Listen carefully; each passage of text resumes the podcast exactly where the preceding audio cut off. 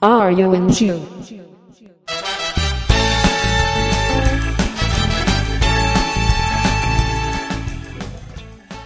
そんな一頭 R40 第5回でございますこの番組は親父たちが昔の IT の話をダラダラとする番組でございます最新情報一切出てきませんので皆様ご注意くださいということでお送りいたしますのは竹内とよ吉安とよ元宮と松井です。ろしくお願いしますろしくお願いしますお願いしえまちすょっと待ってよちょっと待ってよなんか人数多いしあれえー、とまだあの正式メンバーだよって発表してない人が一人混じってるし おやでも出たことあるじゃないですか出たことありますねそうですねえーじゃあちょっとあの順を追ってご説明をさせていただきたいと思うん ですまずあの「そんな人 R40、えーしか聞いてない方がもしいらっしゃったら、あれ元宮さんなんでみたいなところがあると思うんですよですね、あのそうですねもうすでにあの「そんないプロジェクト」の他の番組では出たんですけれども元宮さんが「えー、そんないプロジェクト」正式メンバーになりましたよろしくお願いしますよろしくお願いいたします、えー加えて、えーつい最近まだどこにも出てないんですが えーそんなプロジェクト新メンバーで、えー松井さん、えー入っていただきました松井さんよろしくお願いいたします、よろしくお願いします。え2人とも前回前々回、えーゲストで出てもらって、えーそのまま引っ張り込まれてしまったというですねえー非常に、えー申し訳ないったらあれはしないな感じでございましてもうゲストゲストをもうそのまんま 込むというもうねこ次次ゲスト誰かいるんですか、えっとね、もう一人ね、あの実はあのゲストでと予定してる方がいるんですが、ちょっとね、あのスケジュールの調整が合わなくて、えーまあ、そのうちもう一人、ちょうどゲストでお呼びするかもしれません。おーわかりましたので、またあの新しい方のね、えー昔の話が聞けると思いますんで、おいはい、えーでね、でね、でね、あの、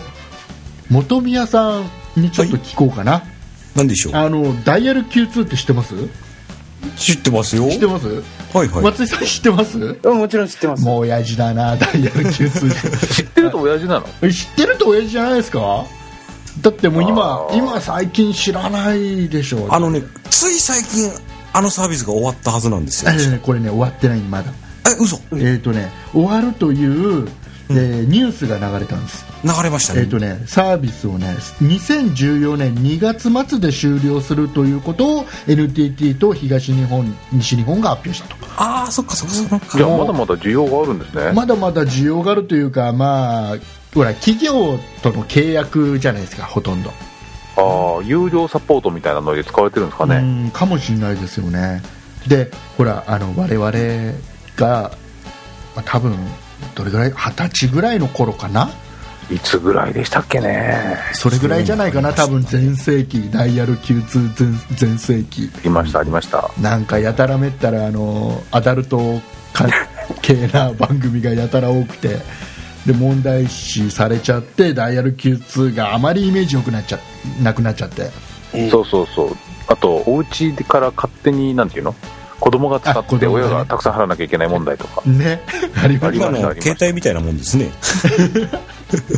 そうそうそうあのかけかけたことあります元宮さんダイヤあルの僕ほらえっ、と一番最初あのパソコン通信を始めた時に、うんあのダイヤル Q2 を利用したその草のねねネットがあって、あったあったあった、うんそれで使ったことありますねあああったね、エロは何回かかけたかもなエロエロかけやエロかけました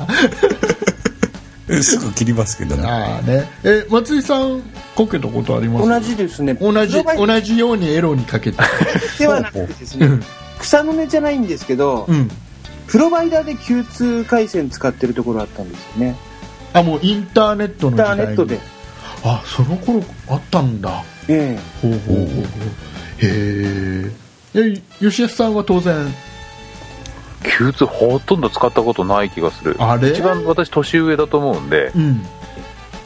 Q2 がわーってなった頃はうんなんかも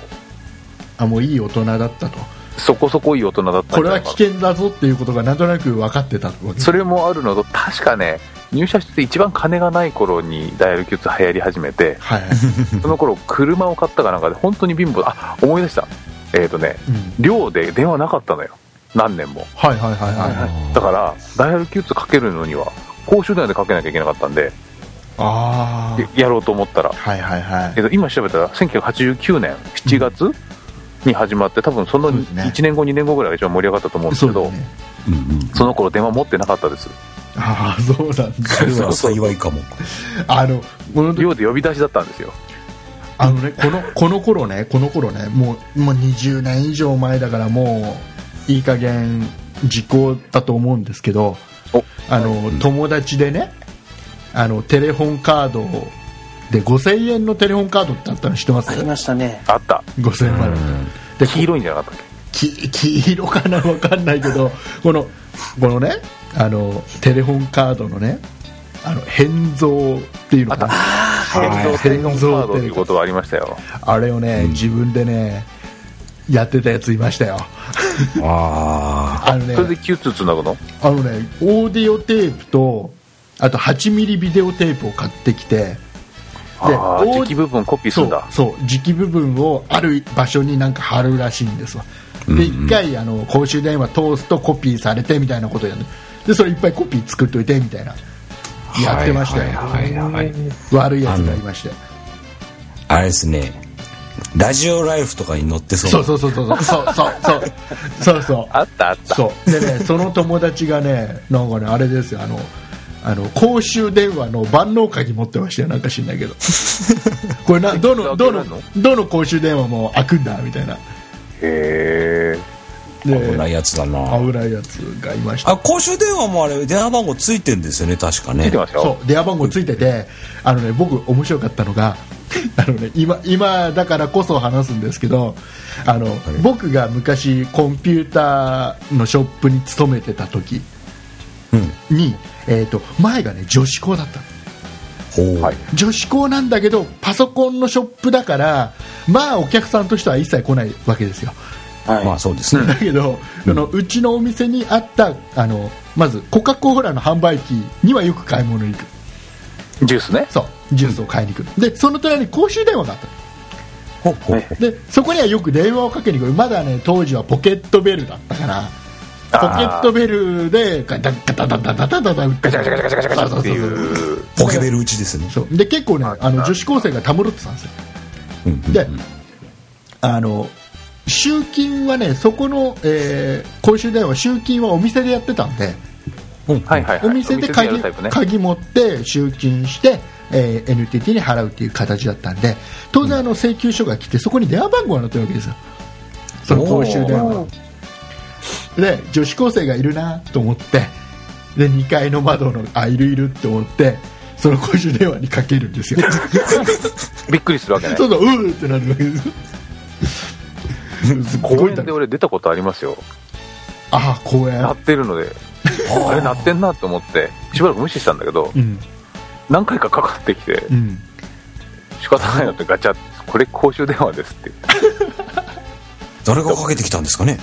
だからてなんかおじさんだったあなんかね、いいる、分かる方法があるみたいですよ、公衆電話の電話番号がを割り出す方法みたいのがあるみたいで、あそれもラジオライフとかに載ってんのそう、載ってるんだよ、あ。あのね僕が昔なんか聞いたのは、電話帳で、しらみつぶしに、その、使ってない番号を探し出して、片っ端からかける。えほうほうほうほうーでもえどうやるとわかるのそれが公衆電話だってかけるんですよまず使われてない番号を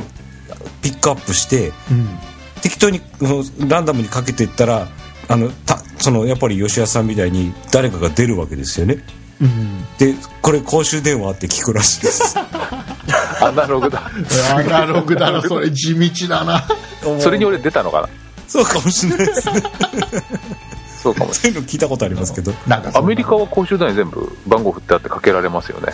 あそうなんだ、それ待ち合わせとかいいですよね そうこ打れち合わせとかいいかな、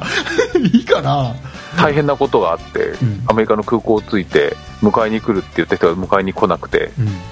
えー現地の人に電話をかけたらそこで待ってろちょっとこっちで確かめるからって言ってでその番その電話の番号何番だって言われてえっ、って思ったら書いてあってあ書いてある公衆電話の前で待ったっていうことがありましたはああそういう時は便利なのかそうそうそうそうあ、うんうんへ日本も公表すればいいのに。ちゅうかもう公衆電話自体もほとんど減ってきてますもんね。えそうですねもう今公衆電話を探すのが大変ですよ、うんうん、そうですよね R40 の話に行かないと松井さんが喋れない気がするんですよえーそんな感じで、まあ、Q2 がねかないや僕はもう Q2 が結構面白かった時期に竹内さんは何にかけてたんですか僕はねあのあれですよあのなんだろうあのそのあの ななあんんていうまりのあんまり言えないなんていうのなんていうのあんまり言えないえっとねあれもしかしてドラえもん募金うんうんあのねなんか電話するとねただ単に音楽が流れるやつうんあのー多分ねどういう Q2 の番組かは多分知ってる人は知ってると思いますただ単に音楽だけを永遠聞くやつ、えーということで、えーじゃあもうパソコンの話いきましょうまあ今日はあの何の話するんですか何の話なんでしょうねいつもね竹内さんが喋りすぎだっていう話が、えっとよくわかんないけどどこかから聞こえてきまなんしかね、なんかね、あのね、いいつね、メールかなんかでもらったんですよ、確か。あたあお前が話しすぎだともうそう、もう少しゲストに話をさせてあげてみたいな。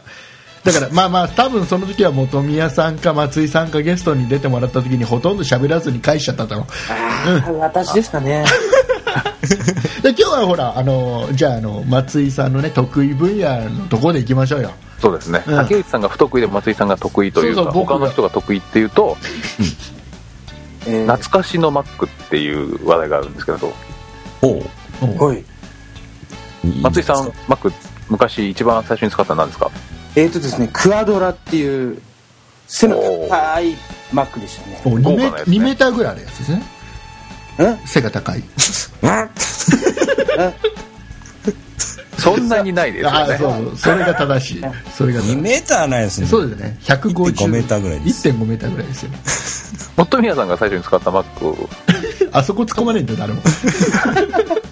僕はあ時の間な最いん初でに買ったの、最初に買ったのは、パワーマック6200というやつですね。 6200どんな形ですかこれはあの、Mac があの、パワー PC に移行してた時に最初の頃に出たやつで、うんえーっと、うーんと、LC630 っていう筐体と見た目は全く一緒なんですよね。えっ、と薄っぺらいやつえーっと、薄くはないですけど、そんなあの、横置き型の本当に一般的な形ですよね。ああ四角い箱な感じのねそうですね。うん。私は、えーと LC、えー575というディスプレイと本体一体型のやつでちょっと狛犬っぽいやつを持ってたんですけあど、ったあった、売ってた、僕。売ってました売ってた。 その頃 Mac っていうと,、うんえー、とちょっとオフホワイトな白でそうですね。どっちかっていうと装飾のないつるりんってした感じというか結構長いですけどねそのデザインがマッキントッシュ2ぐらいからずっとそうですけどあの、その頃って多分、もうジョブズさんいなかった頃、ジョブズはいない頃いないですね。あの、ちょっとセンスが崩れてきた頃ですよね。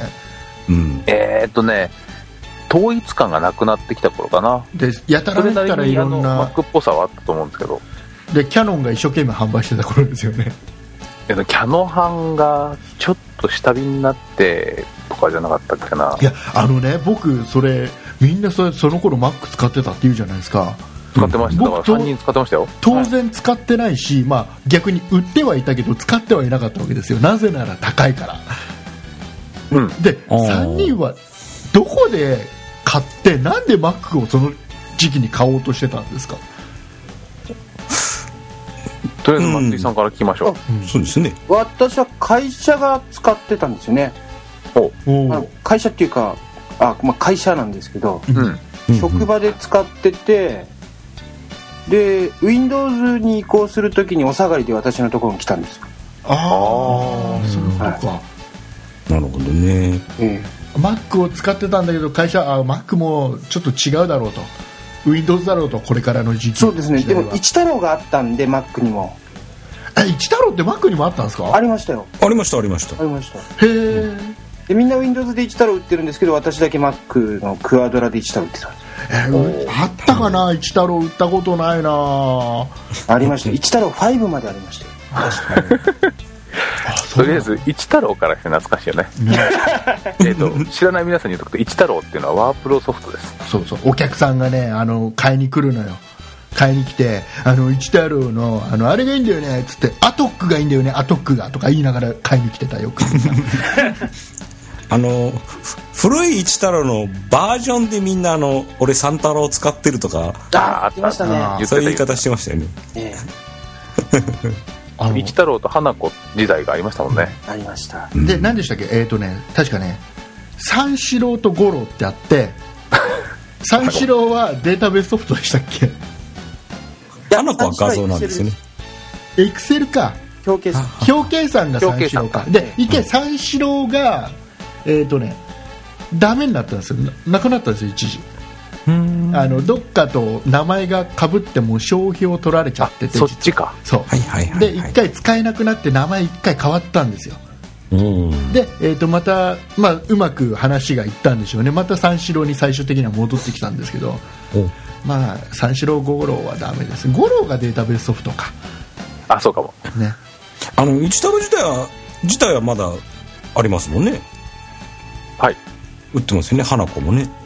花子も売ってるんでしたっけへ花子もね花子が言ってるんだあるんじゃないですかねえちょちょっと前にあの今でもあの先生学校の先生がね一太郎をかなり使ってそうるなんんでですすよ学校の先生が一太郎とねロータスワンツースリーを使うんだよあーロータスワンツースリーっていうのはありましたロータスワンツースリーは表計算ソフトですねそうですねコマンドを押すときにスラッシュ打つんですよそうそうそう でね学校の先生でほらパソコン詳しい先生って必ず学校に1人いて、うんはいはいその人が「一太郎とロータスがいいんだよ」っつってあの他の先生にみんな勧めるんですだからみ先生みんなそれ使う、もうよろしくない学校のお仕事で一太郎のデータ来ますわあ来る来る来るおーいまだにそういまだに来る開けないんで一太郎まあまあマックの話もマック、はいマックの話戻りましょう、はいはいあええーもと本宮さんはなんであの僕はですねあのマック買う前まではそれこそ R40 前回で話したみたいにエプソンとペゲロクを持ってたわけですよはい X6 万8000ですねはいはいあ違う違うえ X6 万8000ね分かった分か った出ました竹内さんのこだわりドクターパソコン宮永さんが言ってたから間違いないんだよ X6 万8000なんだよあれあのちょうどあのちょうどその時にあのニフティサーブのあるフォーラムで「マックはいいよ!」ってものすごい勧めてくる人がいて仲良くなったんですけど、その人ん家に遊びに行った時にちょうどマックを初めてほぼ見せてもらって、うんでいいないいなってそ確かねその人は8100かなんか使ってたんですけど、うん、うんちょちょうどあのマックに CD が搭載され始めた頃ですよねそうですね CD ロムは早かったんじゃないかなあのそのままのやつにくっつくのは、外付けはねいくつか出てましたけど、うん本体にいきなりついてるのはえそれは何あの FM タウンズとどっちが早かったのタウンズの方が CD 自体は早かったかもしれないですけど、うんうん Mac はある時期に全機種その CD がドーンとついたんでああその頃からアップルってそうだったんだ、すよそういう感じそこで Mac を見せてもらってて漠然となんかすごくいいなとは思ってたんですけどそれからほほどなくしてあの僕のエプソンがですね雷でぶっ壊れちゃうわけですよあ例のエプソンですね例のエプソンが985外付けの320メガのハードディスク330かハードディスクから起動してたんですけど、うん外が雷ゴロゴロゴロゴロって鳴り出したら茶の間の、えー部屋にあったハードディスクが電源入れてないのになんかパチパチパチって音がしてへえそれからうんともすんとも言わなくなっちゃって、中のデータ全部飛んじゃったわけですよあーよくありましたね昔ねそれであの次の日気づいたら部屋に Mac があったというか、おーうん、えどういうこと勢い どういうこと勢いで買いに行ったあんです勢いで買いに行っちゃったのねもうもう Mac じゃいいっつってああそうなんだだからウ Windows を買う前に、もう Mac 行っちゃったんですよねほーそんな Windows95 前夜ぐらいですかねそうですねまだね3.1とかが結構そうですよねうんうんなのでやっぱり Windows システムでマウス使うんだったら Mac だよっていう感じの時代だと思いますうん、あれはいいなと思ってででよ吉安さんはなんで Mac 使うもう吉安さん逆にあれですよね Windows とかほとんど使ってなかったんですもんねそうですね、えっ、と会社入って初めて買ったパソコンはその MacLC575 ですねうん普通 Mac じゃなかったのその頃はうん普通 Mac じゃなかったと思いますよあのだって Mac の売りはうち私が勤めてたお店もほとんどなかったですもんそうかで逆に Mac どこで買っていいのっていう感じだったと思いますどこで買いました、皆さゼんロワンショップゼロワンショップ何それゼロワンショップっていうのがあったんだってえ何機械ダーの話それ機械だゼロワンっていうのがその話だとまた別に流れるから戻すけどあの当時あの Mac を扱ってるところはなんかアップルの正規代理店みたいなのありませんでしたっけなんかそそううえっ、とねえっ、とゼロワンショップとキャノン販売系とうんあとなんか電気屋さんの端っこっていう感じのところがあってえ私は会社で Mac 結構使ってたんですようんうんうんうんっていう職場だったんですねでえーっとそこそこ使いやすそうだったし Mac でいろんなことできんなって思っていたのでそれで Mac を買いましたねそう当時は多分今よりシェア自体はあったかもしれないであすよどうなのかなあったいやそうでもないんじゃない今やっぱり Mac たくさん売れてるしああそっか一時僕が買ったあたりの頃は Mac 確かシェアシェアが20%ぐらいあったはずなんですようん、Mac の特徴としてやっぱりこうマウスと Windows システムで、えーっとグラフィカルユーザーインターフェースが使えるっていう感じでうんうんうんちょっとねこう鼻が高い感じがあった気がするんですよマウスのデザインからしてちょっとかっこいいボタン1個出せみたいなそううん押し間違いがないボタン1個のマウスは Apple コンピューターの特許ですっていう感じがあったしうんその頃買うと6色のステッカーついてきましたよねリンゴのあーねねうんあれ今あれはまでにねもあれは憧れた なんか知んないけどあれはなんかあのカバンとか貼ってるやついましたよねいっぱいねいましたあーあれ憧れたなあれだけは憧れたで当時私その3人え私たち3人とも、えー、と6万8000系の68030とか040系のやつの時代ですよね、時代的にはえでーとねで僕のやつだけこれパワー PC になってますねにそうそうそう変わっていった頃、そうですねちょうど入れ替え時期ですそうそうそううんその辺も特徴でうん私のもあれですね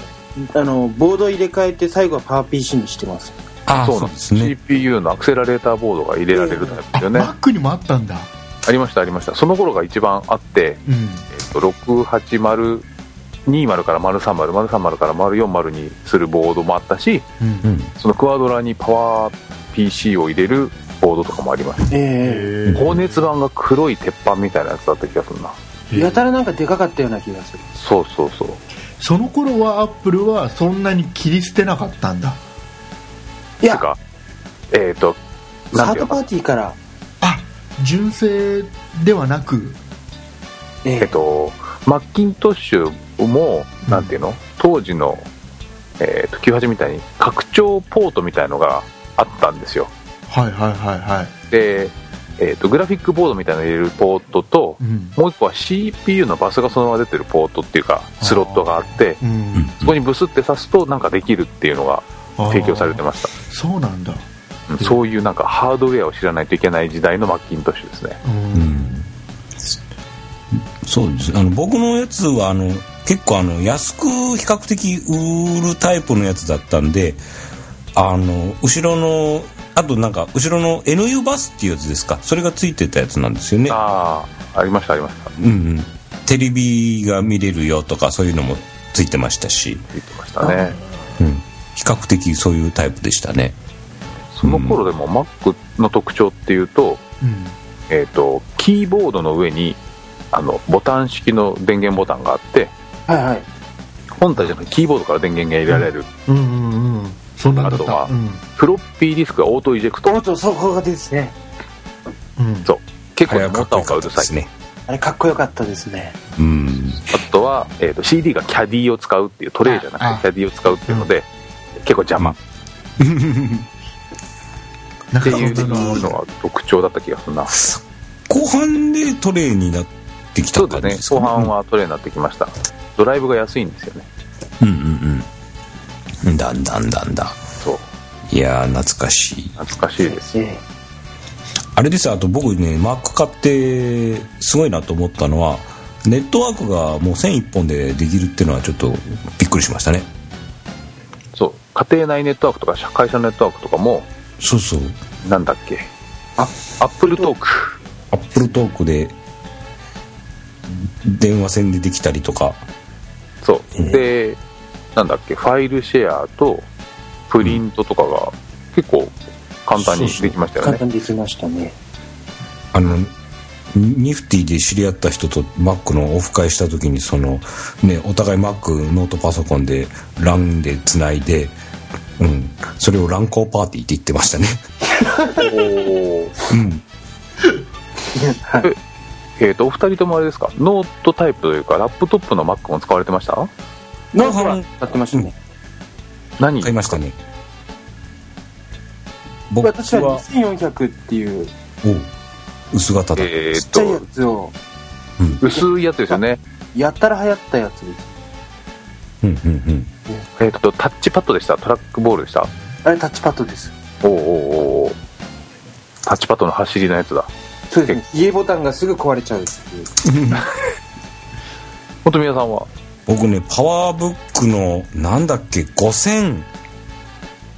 5300ってやつだったっけなそんなのあったっけ5500 5300 5500 53005500あったと思いますあの、ひ非常に不評だったやつですね。53うん 5300CS だ。そうだ、思い出した。あーあの、もうなんかね、不運の機械って言われてますけど、なんかえね、ーすとぐ、すぐぶっ壊れるわけですよ。ノートはその頃はオフホワイトの白じゃなくて何色っていうのなんか、く黒でしたねブ。ラックじゃないですか真っ黒よりも少しなんか茶色っぽい感じの色だった気がする茶色っていうかグレーな感じでいや、かなり真っ黒だった気がするんです真っけど。黒かあで。あの、プそうだラスチックがあの、ちょっと脂肪が入ってるような感じね。そうそうそう出始めの時に、えーっとパワーブック100とその後のいくつかが、えーっと濃いめグレーだったのが、うんえーっと5300とかは黒真っ黒であ、そうか、マ今ッちょトな感じですよねツルツルじゃなくて、そうそうそうそう。えーっとさらっとした黒ですねそうですね。ありましたありました高かったよな、これ。分かったですねあれだねみんなお金持ちだね いやいやだってほらマック1台買うだけでも相当金かかるところじゃないですか、そういろんなもの7に入れて買うぐらいの ねうんね。僕パワーブックこれ278万しましたもん確かこれでなんねかねあのさマックを持ってて当時何してたのみんなうんいやだから、んニフティサーブをうんえーっとなんだっけナスとナスアールってやつと ナスアール魔の法なんだっけ魔法のナイフとかで回ってたのとコムニフティとコムニフティと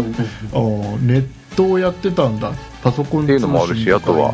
マック用のゲームもやってたしマック用のゲームとかって出てたんですか、うわほら僕パソコンショップの店員でありながらマックのソフトほとんど置いてなかったんでそうあーおいマークソフト置いてくんないですよそうそうパソそうコンショップあのね、当時はあの仕入れがソフトバンクと今の、ね、孫さんのあのソフトバンクですよ、そことあとソフトウィングとかっていうところから2社からそんなになかったんですよソフトの問屋さんってでソフトバンクから主に取ってたんだけどあんまりでもマックのソフトの案内すらなかったからね、そうですか、うん当時ね結構ねサンプルが来るんですよほうソフトのサンプルってショップに、うんうんだけどマックのサンプルすら来ない状態でした結構ね昔ゲームはそこそこ出てたんですよゲねーム出てましたようんあとアメリカで流行ったゲームの焼き直し版とかも結構あったし、ああそういううんのか、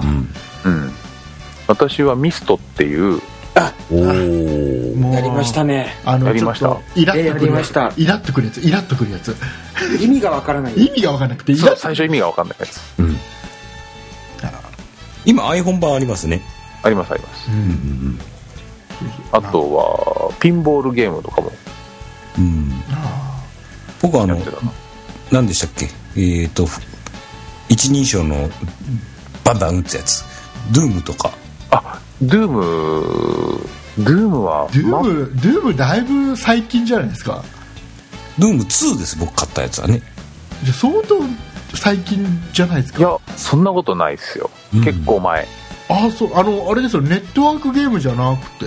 ドゥームって。あれは違いますよあれまた違う違違う違ううのうんあ、そうじゃ違ない、ドゥーうム。フロアごとクリアしていくタイプへえ、そうなんだ。フロア覚えないと大体ダメなんだよねそうそうそうそうそう最初は後ろで見てると気持ち悪くなるんだよねあれもねその Mac によってそのね画面の解像度落とさないとガッタガタだったりとそかう そうそうそう、うん、これを滑らかに動かせる筐体が欲しいと思いましたけどねそうなんなんかね僕ね Mac を持ってる人っていうのはなんか研究所の人とか大学の人とか印刷屋さんとかあそう印刷屋さん絵を描く人とかそういうイメージだから個人で持つ人っていうのはなんかちょっとあのこじゃれた部屋になんかちょっとかっこよく Mac 置いてあってなんかもうほとんどなんか飾り的に置いてあるよう なそんなイメージしか僕には高いよねうん、そんなイメージにしかなかったかな。うんマックはでも本当にデスクトップパブリッシング自分家で、えーっと本が書けるようなノリの用途が最初多かったし雑誌とかも DTP 系の雑誌にマックがずっと載ってた時期がありましたもんねうんうんはいなんか竹内さん静かですねうん、だってよくわかんないもん。まあそんなとこでございまして、あのまとまったかまとまらないかよくわかんないんですけども、 あのだってこ僕れからこれから先の R40 がどこに行くかよくわからない感じになってきましたねそうですね、とりあえず、あのなんだろうな、皆さん、あのリスナーの方から、はいいろいろやっぱりメッセージ欲しいっすね。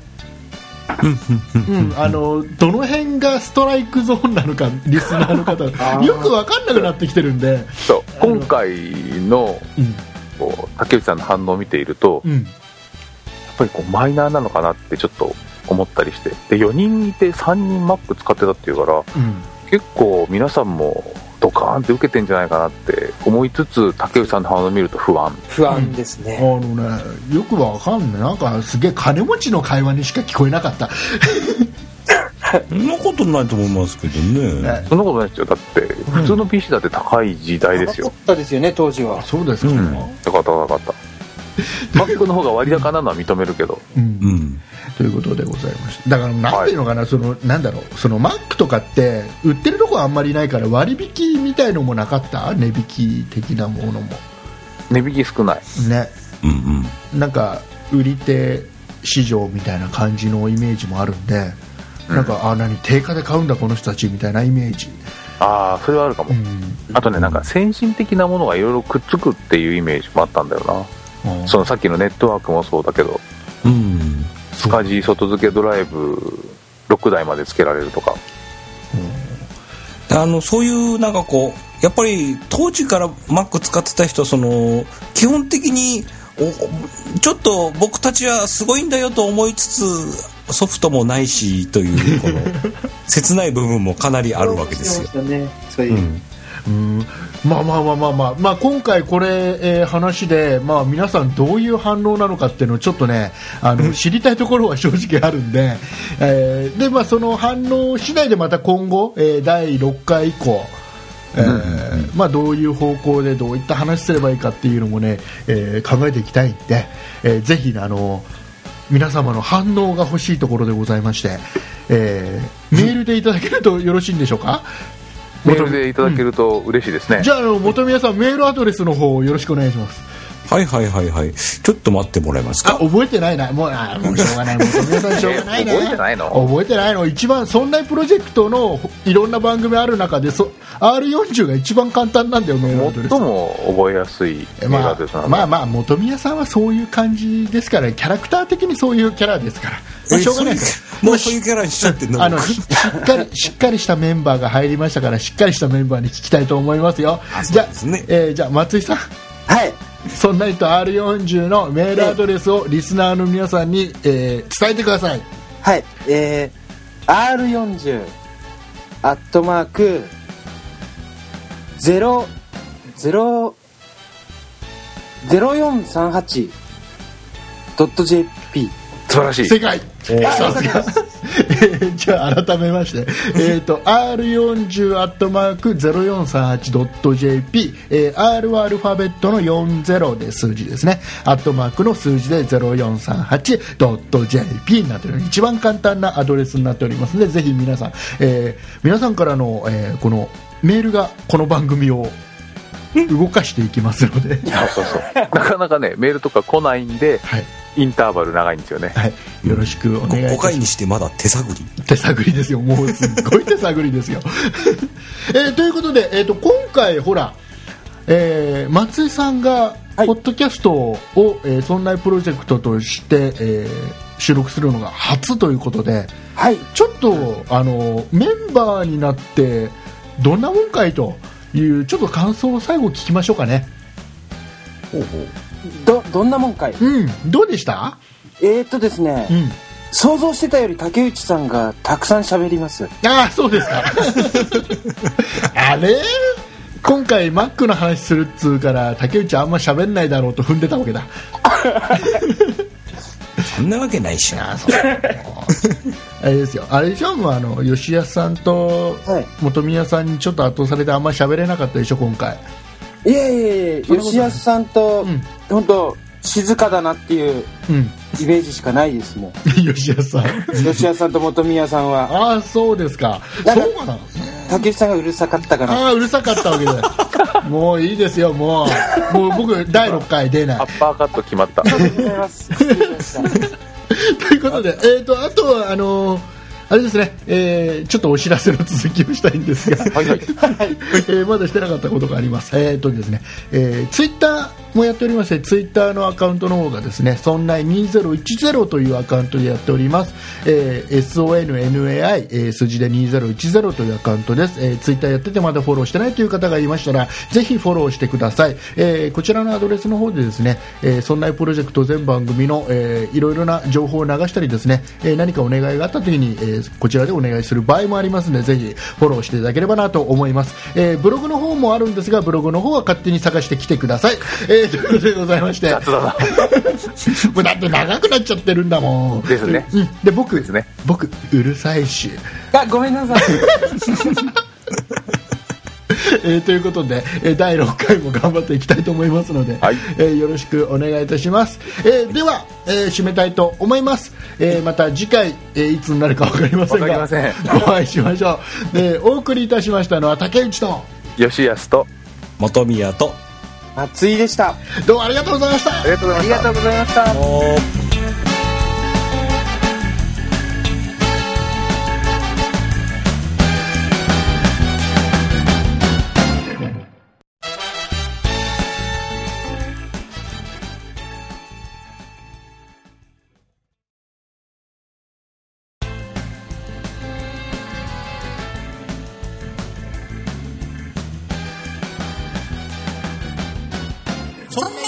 あ R ん n ゅう